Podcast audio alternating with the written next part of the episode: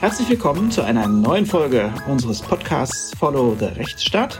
Das ist der Podcast der Zeitschrift Ping Privacy in Germany. Und wir sprechen hier über aktuelle Fragen des Rechts und des Rechtsstaats, unserer Verfassung insgesamt und haben dabei einen ganz besonderen Blick auf unsere Lieblingsthemen Datenschutz und Informationsfreiheit. Wir, das sind, das bin ich, Stefan Brink, der ehemalige Landesdatenschutzbeauftragte von Baden-Württemberg, jetzt mit einem Digitalisierungsinstitut in Berlin am Start und mir gegenüber Professor Nico Herting, Rechtsanwalt und Herausgeber der Ping. Hi Nico, grüß dich. Hallo Stefan, grüße dich. Ähm, ja, wir haben heute ähm, heute geht es wirklich querbeet im wahrsten Sinne des Wortes. Ja. Wir werden in die Welt ja, des Steuerrechts eigentlich eintauchen ein Stück weit, allerdings nur mit der Datenschutzbrille. Und im zweiten Teil unseres heutigen Podcasts uns mit zwei Verfahren beschäftigen, mit denen der Bundesfinanzhof demnächst zu tun bekommen wird, zu Kernfragen des Datenschutzes. Und ja, und vorab hast du einen Fall mitgebracht, in dem es in dem es um eine Firma geht, die ich ja schon, wo ich mich schon seit langem frage, warum sich niemand in Deutschland so richtig für die interessiert, nämlich das ist, das ist Axiom. Die kommen anders als die Metas und Googles dieser Welt, kommen die so aus dem Schattenbereich des Datenhandels, sind in den USA immer wieder ganz, ganz stark in der Kritik und jetzt schlagen sie auf einmal in Deutschland auf, aber nicht als Beschuldigte, Beklagte oder Betroffene, sondern als Kläger. Was ist denn das für ein Verfahren, von dem du da gehört hast? Das ist sehr spannend, lieber Nico. Äh, und äh, das Wundern, das du gerade zum Ausdruck gebracht hast, das hat Max Schrems schon hinter sich. Er hat nämlich mit seiner Pressure Group None of Your Business, NOYB, Beschwerde eingereicht beim hessischen Landesdatenschutzbeauftragten gegen die wie er es nennt, Machenschaften von Axiom und einer italienischen Kreditauskunftei, der CRIF. Worum geht's ihm? Max Schrems, er möchte gerne genauer durchleuchtet haben, wie dieser äh, US-Adressdaten und auch sonstiger Datenhändler eigentlich äh, in Europa wirkt, äh, welche Daten er weitergibt und welche er nicht weitergibt. Darum kümmert sich aktuell der hessische Landesbeauftragte, hat mal rein ermittelt sozusagen in den Fall und dabei bekommt er natürlich Auskünfte von den betroffenen Unternehmen. Und äh, das nutzt jetzt äh, umgekehrt wieder der Beschwerdeführer NOYB, um beim hessischen Datenschutzbeauftragten anzufragen, was habt ihr schon gemacht? Erzähl uns das mal und zeige uns mal, was du bisher erbeutet hast an Informationen über die großen Datenhändler und Datenverarbeiter. Äh, und da kommt jetzt Axiom und sagt, nee, ähm, liebe hessische Aufsichtsbehörde, das machst du nicht. Wenn du jetzt anfängst, Akteneinsicht zu gewähren, dann offenbarst du Betriebs- und Geschäftsgeheimnisse von uns, von Axiom, gegenüber dem Beschwerdeführer NOYB. Das wollen wir nicht. Deswegen äh, behalt mal deinen Kram bei dir. Und äh, Axiom meint es ernst. Sie sind auch bereit und in der Lage, die hessische Aufsichtsbehörde zu verklagen. Für den Fall, dass sie äh, eine solche äh, Akteneinsicht gewähren würde und damit die Internas des großen Datenhändlers sozusagen nach außen kehren würde. Sehr spannender Fall. Da ist noch nichts entschieden, weder in der Sache in Bezug auf die Beschwerde noch in Bezug auf die Klage, die Axiom jetzt gegen den hessischen Landesdatenschutzbeauftragten eingereicht hat.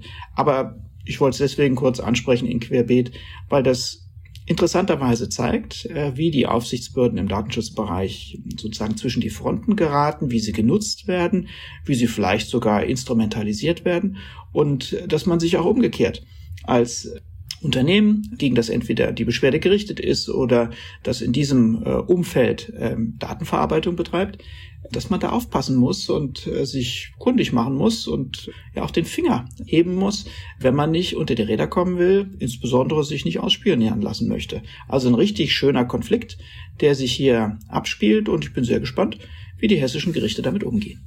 Mhm. Akteneinsicht bei den Datenschutzbehörden ist ein wichtiges Thema. Das Thema gibt es in zwei Konstellationen. Konstellation eins, die mir besonders vertraut ist. Es beschwert sich jemand gegen ein Unternehmen wegen angeblicher Datenschutzverstöße und dann leitet die Datenschutzbehörde, wie das üblich ist, eine Untersuchung ein und kommt mit Fragen zum Sachverhalt. Mhm. Standards, das wir immer durchgängig empfehlen, ist, wir sagen nichts ohne vorherige Akteneinsicht. Ja. Ähm, wie man das in anderen Verfahren auch machen würde, wenn dort Sanktionen jedenfalls möglich als möglich im Raume stehen. Das Akteneinsichtsrecht besteht, jedenfalls in allen Bundesländern außer Bayern. Ist es, leitet es sich ab aus dem Verwaltungsverfahrensgesetz, beziehungsweise wenn es tatsächlich mal ein Bußgeldverfahren gibt, was ja selten ist, dann aus OWIG und, äh, und Strafprozessordnung. Dieses Akteneinsichtsrecht besteht.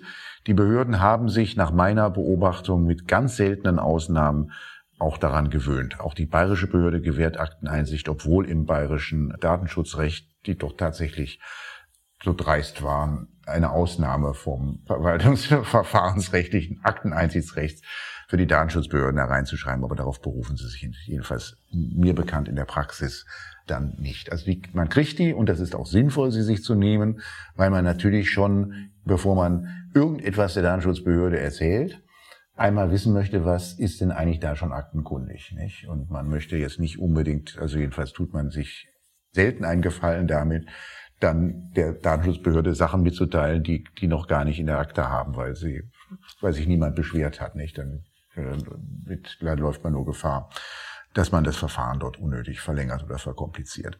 Ähm, hier ist die Konstellation eine andere. Hier äh, begehrt da nicht der, äh, derjenige, gegen den eine Untersuchung geführt wird, Axiom, die Akteneinsicht, sondern es begehrt der Beschwerdeführer Akteneinsicht. Da gibt es wohl kein gesetzliches Akteneinsichtsrecht. Also das ist, äh, da kann man dann nur um die Ecke versuchen zu kommen mit dem, mit dem Informationsfreiheitsgesetz. Genau äh, oder dergleichen.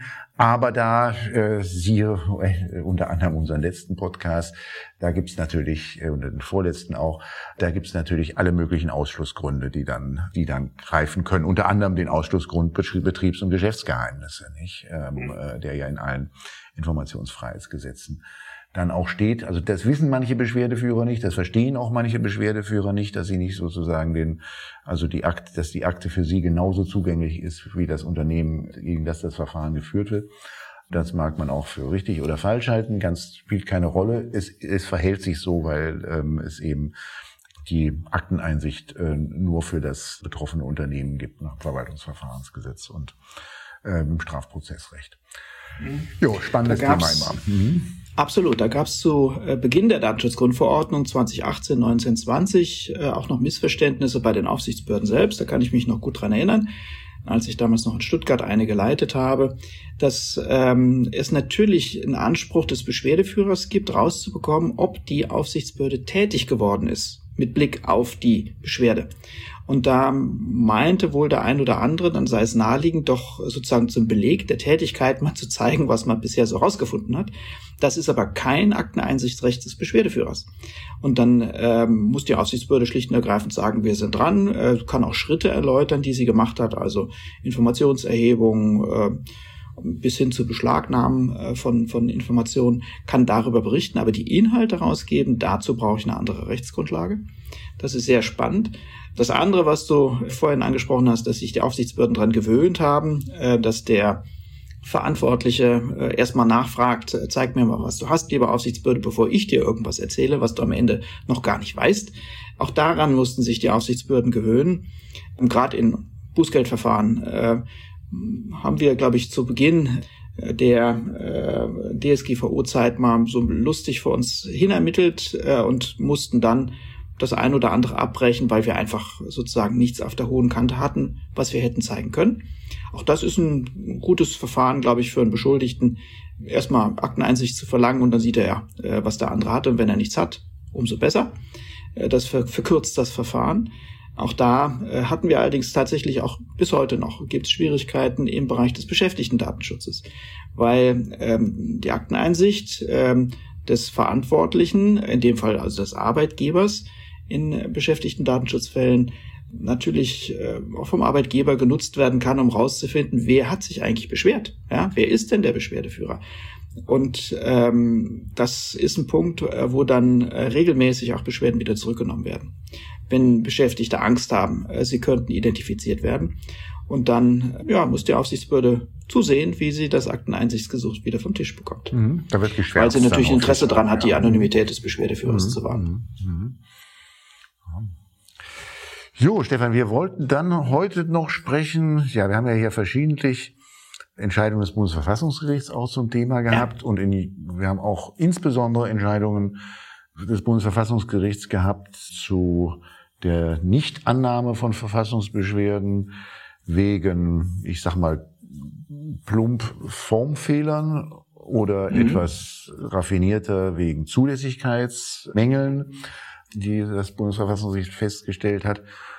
Und jetzt haben wir wieder eine ganz besondere eine Entscheidung, ähm, die auch eine Entscheidung ist zur Nichtannahme einer ja. Verfassungsbeschwerde, die aber ein bisschen länger ist, als Entsche solche Entscheidungen normalerweise sind und der ein bisschen mehr Aufwand im Vorfeld äh, vorangeht, als dies normalerweise ja. bei nicht angenommenen Verfassungsbeschwerden der Fall ist. Absolut, eine merkwürdige Entscheidung, ähm, wo wir uns auch nochmal Gedanken machen müssen, wie kommt eigentlich sowas zustande.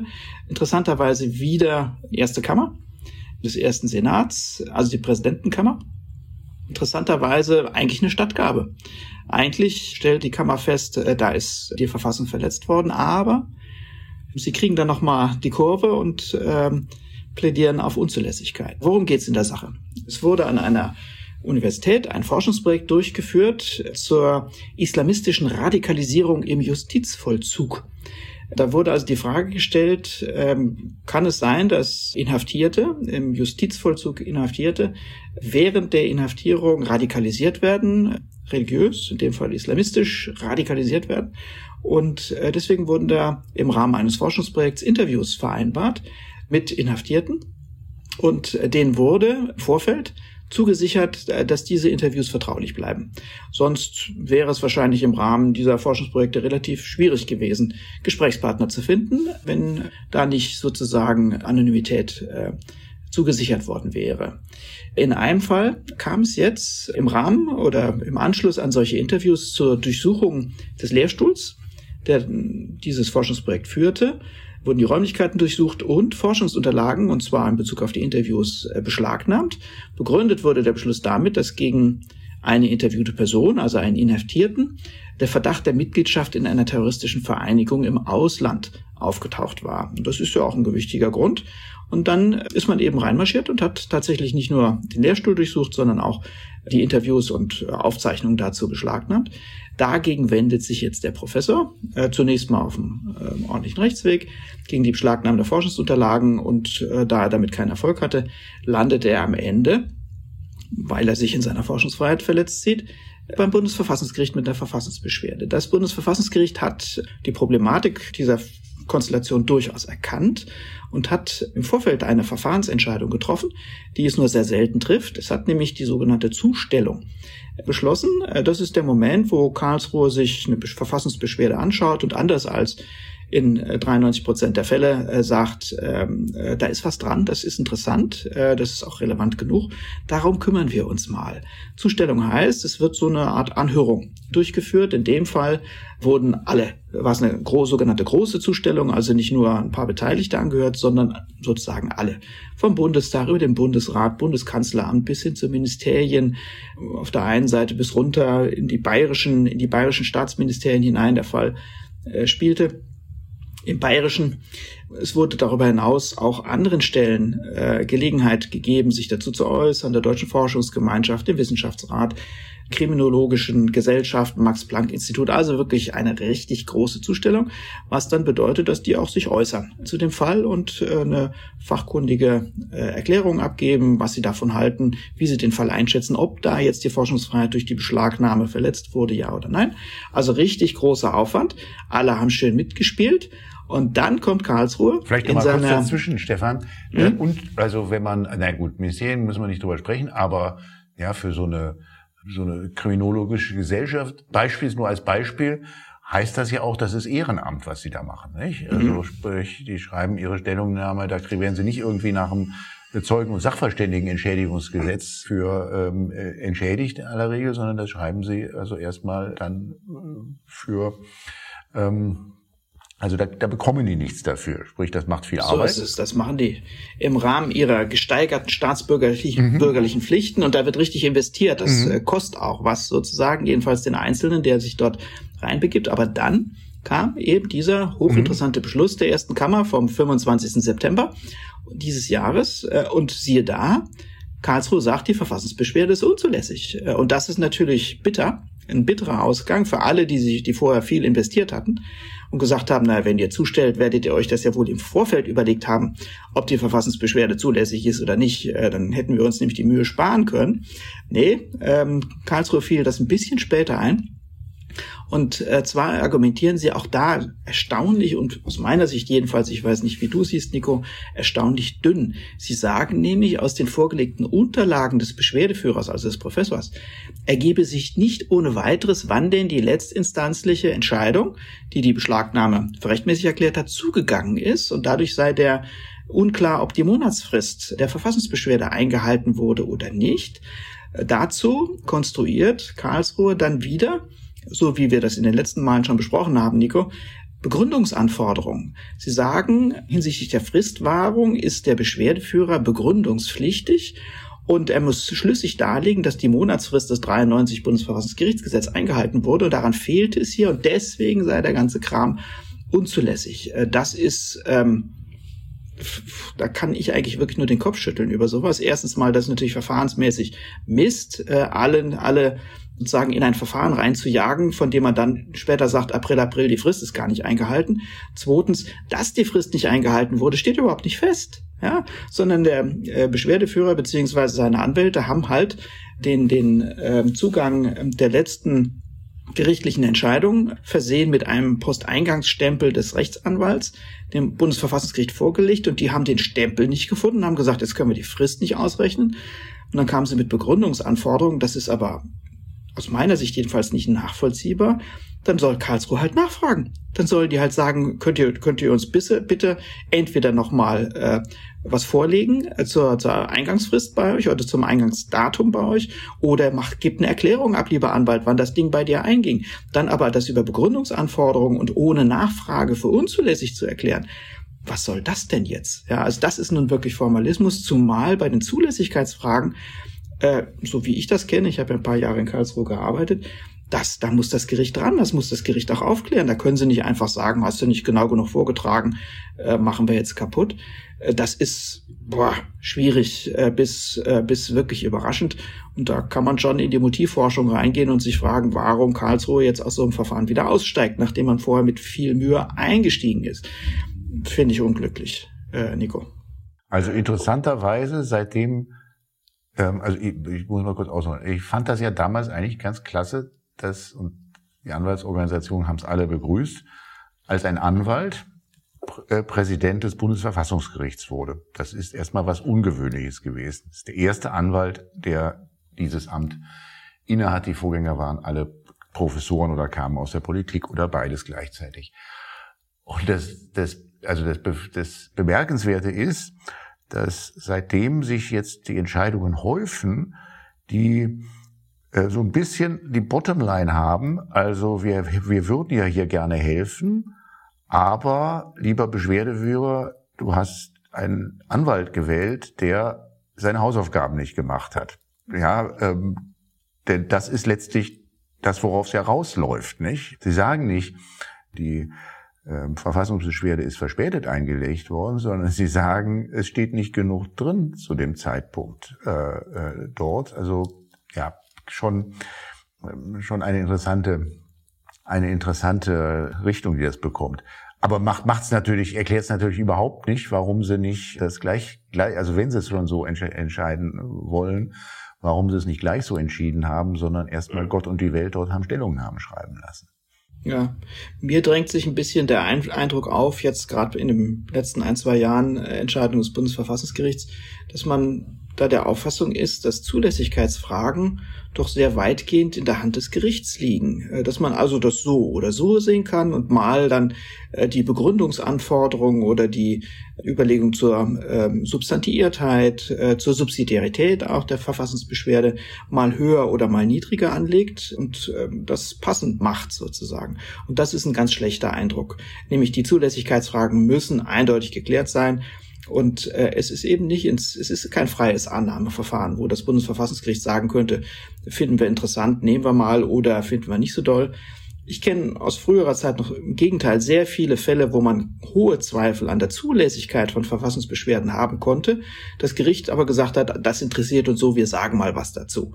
Äh, und äh, gehen dann über Zulässigkeitsbedenken sozusagen hinweg. Jetzt scheint sich die gegenteilige Linie breit zu machen, dass man über formale Fragen ganze äh, auch klärungsbedürftige Sachverhalte abhackt. Wir hatten jetzt schon in den letzten Folgen einiges davon. Das Ganze wird umso kurioser, weil Karlsruhe ja äh, dann sozusagen, nachdem sie mal die Unzulässigkeit festgestellt haben, sehr breit und auch, äh, wie ich finde, ganz überzeugend darlegt, dass wir es vorliegend mit einer Verfassungsverletzung zu tun haben. Ja, dass nämlich sehr wohl in die Forschungsfreiheit eingegriffen wurde, indem dort äh, die Interviews mit den Inhaftierten beschlagnahmt wurden, obwohl ihnen Vertraulichkeit zugesichert wurde und da auch weise und äh, wirklich sehr gute Ausführungen zum Umfang der Forschungsfreiheit Artikel 5 Absatz 3 unseres Grundgesetzes, wo Karlsruhe eben nicht nur äh, darauf besteht, dass Forschungsvorhaben gerade äh, in so einem kniffligen Bereich, wenn ich Inhaftierte versuche, noch dazu mit einem bestimmten religiösen Hintergrund versuche äh, zu befragen, äh, dass ich dann natürlich als Forschender kaum eine Chance habe, an die Leutchen ranzukommen, wenn ich denen nicht klare Zusagen machen kann, dass das nicht zu ihrem Nachteil verwendet wird, was ich hier jetzt erhebe. Das ist der Punkt Nummer eins. Und dann fand ich gut sozusagen noch eine, eine Wendung in der Begründung äh, der leider unzulässigen Verfassungsbeschwerde, dass man sagt, äh, genau diese Forschung, die da betrieben wird, brauchen wir für einen effektiven Strafvollzug. Wir müssen kapieren, wie die Beschuldigten oder Inhaftierten auch dort innerhalb des Justizvollzugs in bestimmte Strukturen reingeraten, wie da eine Radikalisierung stattfinden kann. Das ist ja wichtig, äh, wenn wir auch unter Sicherheitsgesichtspunkten vorankommen wollen. Das heißt, auch die Strafjustiz ist auf solche Forschung angewiesen und das hätten die Gerichte vor der Beschlagnahme sich klar machen müssen und sagen müssen, na, lasst mal lieber die Finger weg, sonst sägen wir uns den Ast ab, auf dem wir selbst sitzen. Und auch das finde ich eine gute, eine überzeugende Begründung die nur leider ins Leere geht, äh, weil diese vermaledeite Verfassungsbeschwerde ja angeblich unzulässig war. Also wirklich schade. Es für, für mich insgesamt bleibt da kein gutes Gefühl, äh, wenn ich sowas sehe. Vielleicht ist es dann sogar richtiger und äh, sachlich geboten, es einfach bei der Feststellung der Unzulässigkeit, wenn sie denn gegeben ist, sein, sein Bewenden damit zu, äh, zu lassen, und äh, zur Sache gar nichts mehr zu sagen. Nämlich, äh, das ist ja dann letztlich äh, ja so eine Art Obinterdiktum oder ins äh, Nichts hineingesprochen, zu sagen, ähm, wäre begründet gewesen, wenn sie nur zulässig gewesen wäre.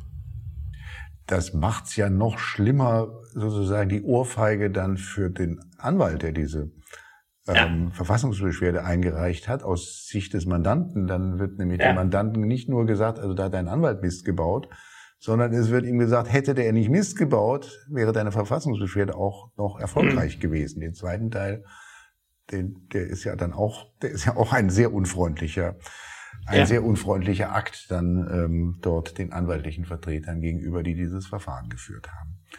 Absolut. Aber nochmal, Nico, das in einem Punkt, den das Gericht unschwer hätte aufklären können. Die hätten doch nur den Anwalt fragen müssen. Wann ist denn der Schriftsatz bei dir eingegangen? äh, gib entweder du hast einen Stempel noch irgendwo drauf und wenn der Stempel nicht lesbar ist, dann gibst du uns halt eine Erklärung mhm. ab und erklärst dann und dann ist das Ding da und dann ist gut. Ja? Du hast recht. Macht Karlsruhe nicht. Genau, ja? du hast recht. Die Zulässigkeit ist ja, das haben wir ja irgendwann mal gelernt und das gilt ja beim Verfassungsgericht nichts anderes als anderswo auch. Die Zulässigkeit zu prüfen erfolgt von Amts wegen, nicht? Ähm, also jo. sprich, äh, das, das gilt eigentlich auch für das Bundesverfassungsgericht. Nun ja, also es lässt einem ein bisschen rats, ratlos zurück. Meistens passieren ja solche Sachen, weil, weil die Abläufe nicht so sind, wie sie vielleicht auch sein könnten. Und mhm. ähm, weil die, dann, dann die Sachen nicht in der Reihenfolge auch geprüft werden, in der sie hätten geprüft werden müssen. Und solche Fehler passieren sicherlich auch in Karlsruhe. Wir wechseln das Thema, lieber Stefan. Wir gehen dann mhm. jetzt in die Welt der Finanzgerichte, mit denen wir jetzt ja beide eigentlich nicht so häufig in unserem Leben zu tun gehabt haben. Ich habe Stimmt. selber genau ein einziges Verfahren einmal geführt vor der Finanzgerichtsbarkeit zum Bundesfinanzhof ähm, und ansonsten noch nie einen Saal eines Finanzgerichts betreten und denke das auch nicht mehr zu tun in Zukunft.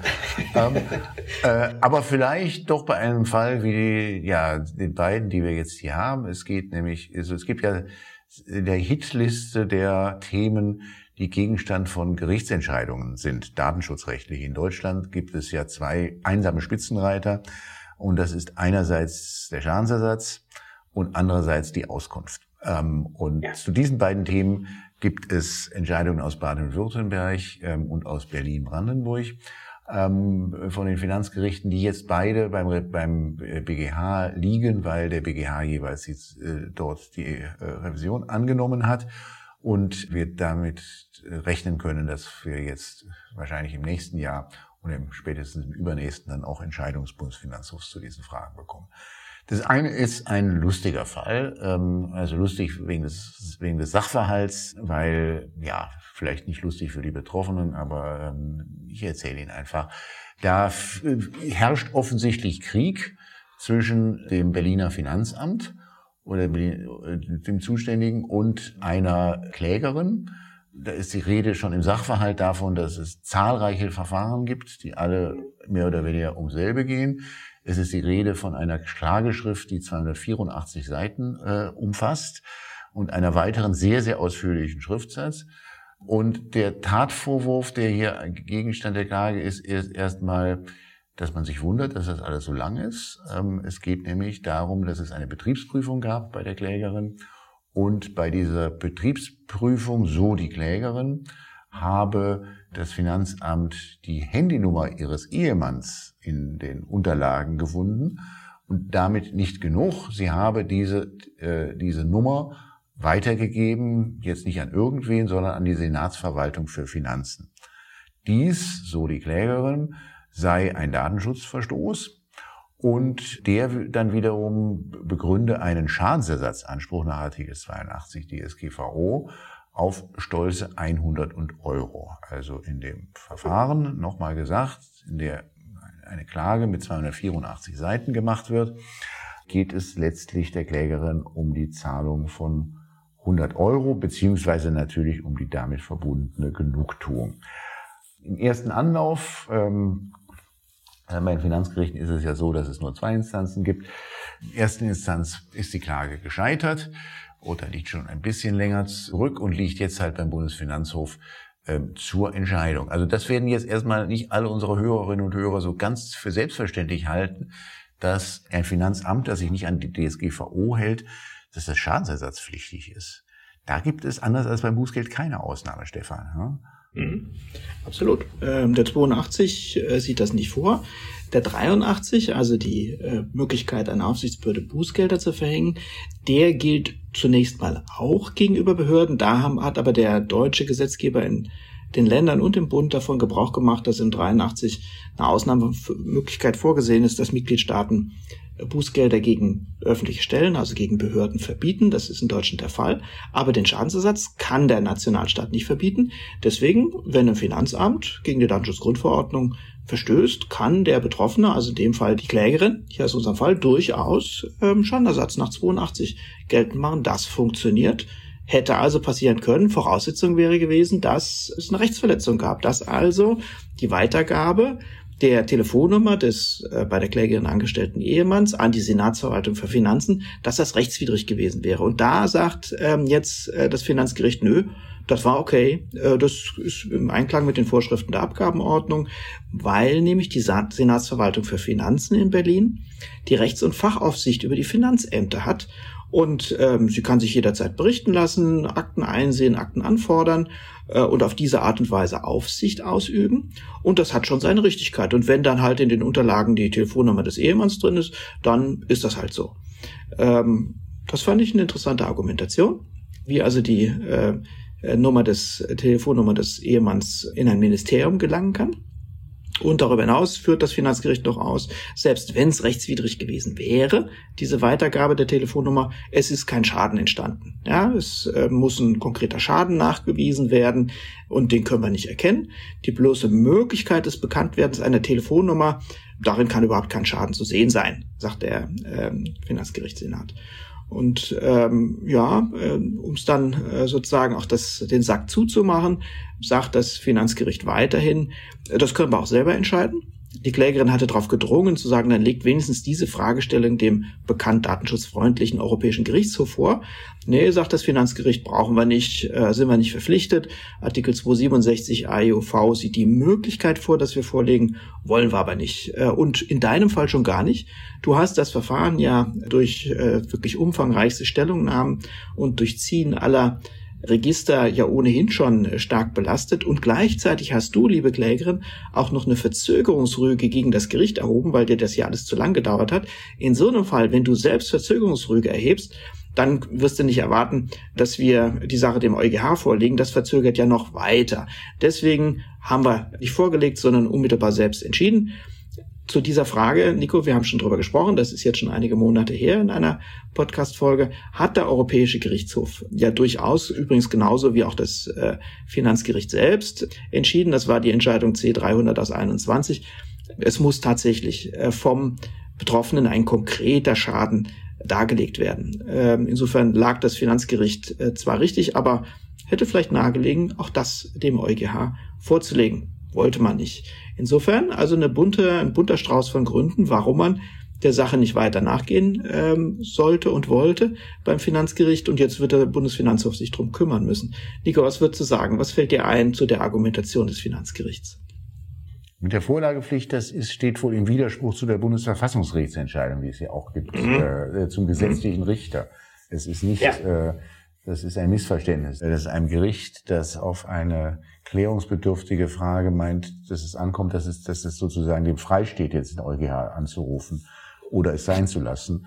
Ähm, das hat der Bundesver das Bundesverfassungsgericht ja in einer, auch in einer datenschutzrechtlichen Entscheidung schon einmal äh, moniert, als ein Amtsgericht gesagt hat, also ich habe keine, ich, meine Worte jetzt, ich habe keine Lust vorzulegen. Das hat das Bundesverfassungsgericht schon gesagt, das geht schon, das geht unter dem Gesichtspunkt des Rechts auf gesetzlichen Richter nicht. Insofern überzeugt das höchstens auf den ersten Blick, wenn die, wenn die hier gesagt haben, also ist ja auch so ein bisschen boshaft, was sie dann da hereingeschrieben ja. haben. Du hast, erst wirfst du uns, ja, das ist richtig so, aber so sind gerade die Berliner Richter manchmal ganz gerne, ähm, dass sie so mal, mit einem gesunden Menschenverstand argumentieren und dann sagen, also du wirfst, du wirfst uns hier vor, dass wir das Verfahren nicht zügig genug betreiben wollen. Und jetzt willst du, dass wir das, dass wir jetzt hier uns die Mühe machen, einen Vorlagebeschluss zu pinseln, damit da in zwei Jahren der EuGH was zu sagt und uns das Verfahren anschließend wieder zurückgibt. Also musst du dich wohl schon entscheiden.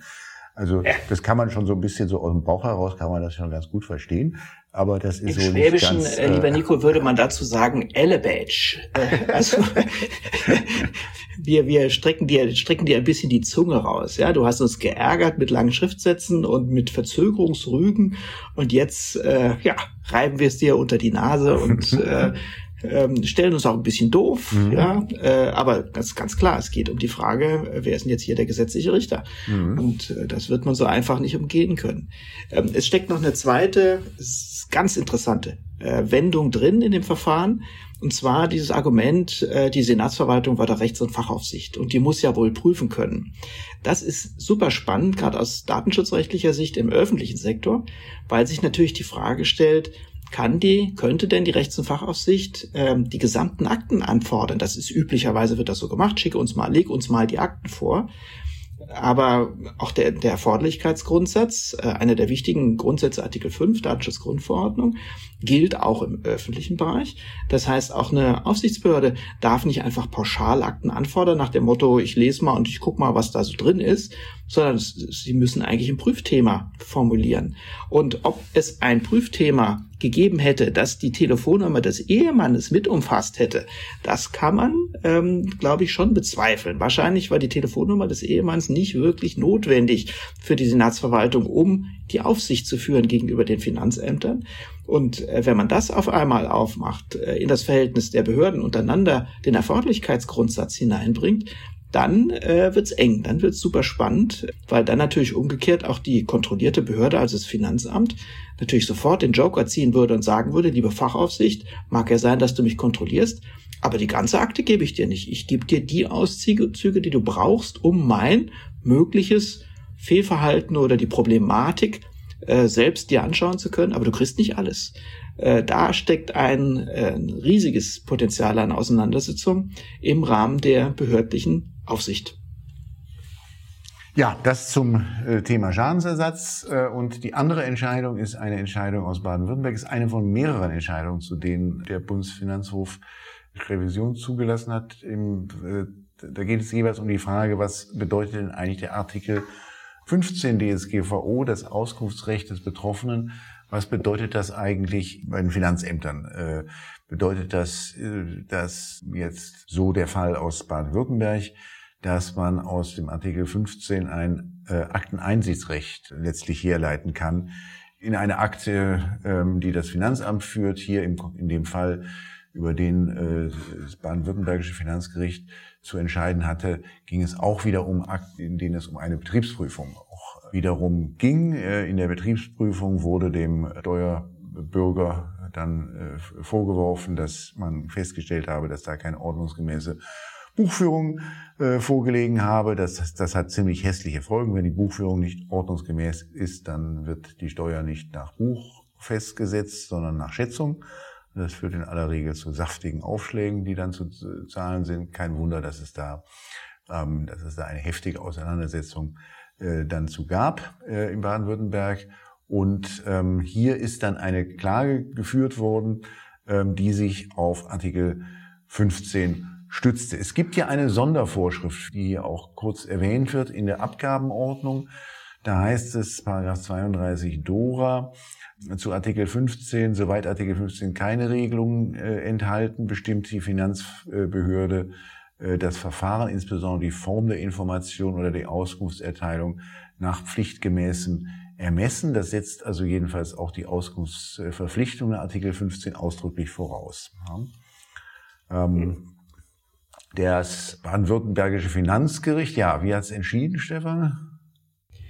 Ja, hat äh, mal wieder den Riegel zugemacht. Wir Datenschützer sind sehr unglücklich mit den Finanzgerichten schon immer gewesen, weil einfach sowohl das Recht auf Akteneinsicht als auch der Informationszugang in den Bereichen wirklich weitgehend äh, dicht gemacht wird letztlich hat man immer den Eindruck, dass die Finanzämter, aber auch die Finanzgerichte argumentieren, wenn wir als Staat dir, lieber Bürger, gegenüber die Karten auf den Tisch legen und dir zeigen, was wir über dich wissen, dann kannst du ja genau an dieser Kante entlang deine immer noch falsche Steuererklärung abgeben.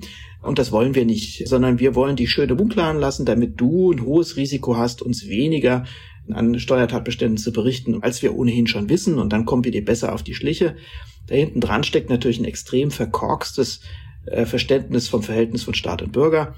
Der Staat hat nicht das Recht, auch die Finanzämter haben, sie mögen vielleicht andere Erfahrungen gemacht haben, aber sie haben nicht das Recht, dem Bürger zu unterstellen, dass er ein Steuerverkürzer oder Steuerhinterzieher ist. Straffälligkeit darf man dem Bürger nicht unterstellen von staatlicher Seite aus. Man kann da versuchen, es zu belegen, aber von vornherein alle als kriminell zu behandeln, das geht einfach nicht. Trotzdem, die Gerichte fahren diese Linie unter anderem auch gestützt auf die Vorschriften der Abgabenordnung, die du genannt hast, die was ihre Europarechtskonformität angeht, schon auf wackeligen Füßen stehen. Deswegen bin ich ja sehr gespannt, ob der Bundesfinanzhof jetzt irgendwann mal den Knoten durchschlägt und sagt, also Freunde, so geht's nicht.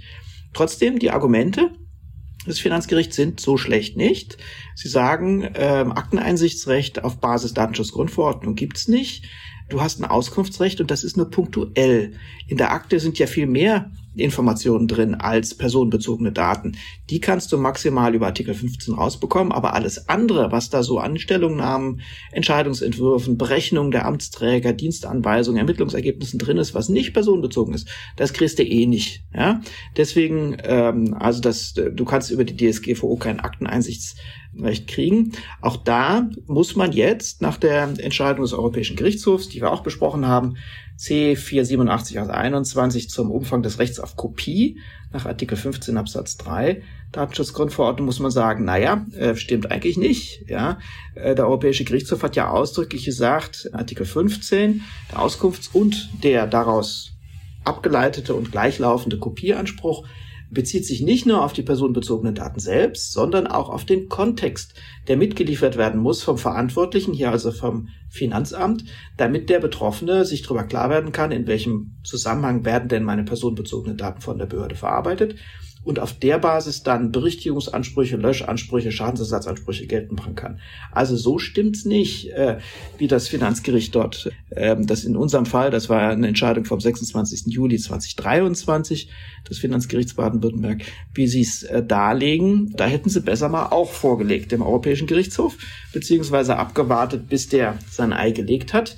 Und ähm, deswegen, ähm, ja, finde ich auch wieder äh, etwas merkwürdig, auch unter dem Gesichtspunkt des gesetzlichen Richters, wenn das Finanzgericht Baden-Württemberg sagt, nee, nee, das legen wir dem Europäischen Gerichtshof nicht vor, weil das ist ein sogenannter Aktklär. Das ist klar wie Kloßbrühe, was dort rauskommt, das müssen wir nicht vorlegen. Das wissen wir selber schon. Ergebnis ist, äh, das Finanzgericht hat es natürlich nicht gewusst, hat äh, nicht vorhergesehen, dass der Europäische Gerichtshof äh, den Artikel 15 Anspruch auch auf den Kontext der personenbezogenen Daten bezieht. Und deswegen würde ich mal ganz stark davon ausgehen, dass der Bundesfinanzhof das schon deswegen kassieren muss, weil es der Entscheidung des Europäischen Gerichtshofs widerspricht. Und ähm, ja, das würde dann ja wenigstens zu einer punktuellen weiteren Öffnung der Finanzakten zugunsten ähm, des Bürgers, des Betroffenen führen, was ich als Datenschützer nur begrüßen könnte. Oder siehst du das anders, Nico? Nein, es gibt einen, es gibt, nein, das sehe ich nicht anders. Ähm, es gibt ähm, einen Berührpunkt, einen kuriosen Berührpunkt mit der Entscheidung des, Frank des Verwaltungsgerichts Frankfurt oder, die wir in der letzten Folge besprochen haben. Das Verwaltungsgericht Frankfurt oder das gesagt hat, bei einem, dass ein Informationszugang, das Anspruch verneint hat nach dem IFG mit der Begründung, die Denkmalakte, um die es gehe, diese enthalte ausschließlich personenbezogene Daten. Deswegen könne die ganze Akte auch nicht mit Schwärzungen äh, vorgelegt werden, weil alle Informationen, die sich da drin befinden, sich ja irgendwie auf den Eigentümer beziehen, äh, dem das Grundstück gehört. Jetzt mit dieser Argumentation würde man natürlich jetzt in diesem Fall eigentlich sagen, das ist genau Gegenteil von dem, was das Finanzgericht sagt. Also äh, es ist eine Betriebsprüfungsakte und alles, was in dieser Betriebsprüfungsakte drinsteht an Feststellung, das hat natürlich was mit der Person des Steuerbürgers zu tun, um den es geht. Na klar. Deswegen ist die gesamte Akte also ausnahmslos voller personenbezogener Daten. Was wiederum bedeuten würde, die gesamte Akte ist dann auch äh, zu, wie man immer so furchtbar sagt, Beauskunften nach Artikel 15 Absatz 1. Da kommst du gar nicht zum Artikel 15 Absatz 3, nicht? Das ist also einfach jedes Komma in dieser Akte ist dann ein personenbezogenes Datum. Ähm, dass das, dass das übertrieben ist, das haben wir in der letzten Folge besprochen bei Verwaltungsgericht Frankfurt oder da fasst man sich an den Kopf, nicht? Also dann ist ja wirklich, dann, äh, dann ist ja, dann gibt, dann gibt's ja keine nicht personenbezogenen Daten mehr, wenn man das so äh, weit sehen würde und dann bräuchten wir eigentlich den Artikel 15 Absatz 3 auch nicht mehr so richtig. Der 15 Absatz 3 kommt in der baden-württembergischen Entscheidung überhaupt nicht vor. Der wird gar nicht erwähnt, soweit ich das gesehen habe. Ähm, und also die EuGH-Entscheidung ist, die gibt uns natürlich ja auch mehr Rätsel auf, als dass sie uns hilft. Ähm, weil die sagt ja, Kopie, das Recht auf Kopie gibt's immer dann, wenn, wenn es um Daten geht, für die die Kopie unerlässlich ist, damit der Bürger seine Rechte nach der DSGVO geltend machen kann. Also was überhaupt schon mal dieser, diese doch sehr floskelhafte Wendung, damit er seine Rechte aus der DSGVO geltend machen kann, bedeutet, das habe ich nicht verstanden bislang, trotz mehrfacher Versuche, das mir mal vorzustellen, was der EuGH damit meinen könnte. Das ist wohl eher eine verschwommene, floskelhafte Formulierung. Ähm, und ja, und äh, wann da, wann eine Kopie unerlässlich ist zum Verständnis für den Kontext, wie man es vielleicht dann so auffassen könnte, das ist natürlich auch wieder ein gefundenes Fressen für uns Prozessanwälte, weil da kann man sich natürlich, also da, das wissen alle Juristen, dass man sich natürlich, ob etwas unerlässlich ist oder nicht, äh, ein neuer unbestimmter Rechtsbegriff, äh, der da eingeführt wird, da kann man sich natürlich unendlich drüber streiten, wird man immer zwei verschiedene Standpunkte zu vertreten können im konkreten Fall. Und das wäre wahrscheinlich hier auch ein naheliegender Anknüpfungspunkt äh, vielleicht für den Bundesfinanzhof, danach zu unterscheiden, dass also ähm, ja unerlässlich, um seine Rechte nach der DSGVO geltend zu machen, also nicht seine Rechte nach der Abgabenordnung, nach dem Steuerrecht. Also ja, man darf gespannt sein, wie der Bundesfinanzhof, der diese, der die Revision angenommen hat, also der entscheiden wird in diesem Fall, wie, wie diese Entscheidung dann tatsächlich ausfallen wird. Mhm. Absolut. Es äh, bleibt spannend. Äh, wir sehen ganz deutlich, die deutschen unterschiedlichen Fachgerichte beantworten Fragen nach dem äh, europäischen Recht, nach Artikel 15 offensichtlich unterschiedlich. Und letztlich weiß nur der Europäische Gerichtshof, was richtig und was falsch ist, was unerlässlich ist und was nicht so wichtig. Sehr spannend drauf zu schauen, lieber Nico. Sehr spannend, die äh, Fälle heute betrachten zu können. Und äh, ja, ich glaube, äh, Vorhang zu und viele Fragen offen gilt auch für diese Folge unseres heutigen Podcasts. Prima. Dann Stefan, bis zum nächsten Mal. Bis dahin, Nico. Bis und, dahin. und Hörer natürlich auch bis zum nächsten Mal. Äh, ähm, wir freuen uns dann auch schon, dass ihr uns auch wieder zuhören wird, wenn wir dann in einer Woche wieder dabei sind. Bis dann. Tschüss. Alles Gute. Ciao.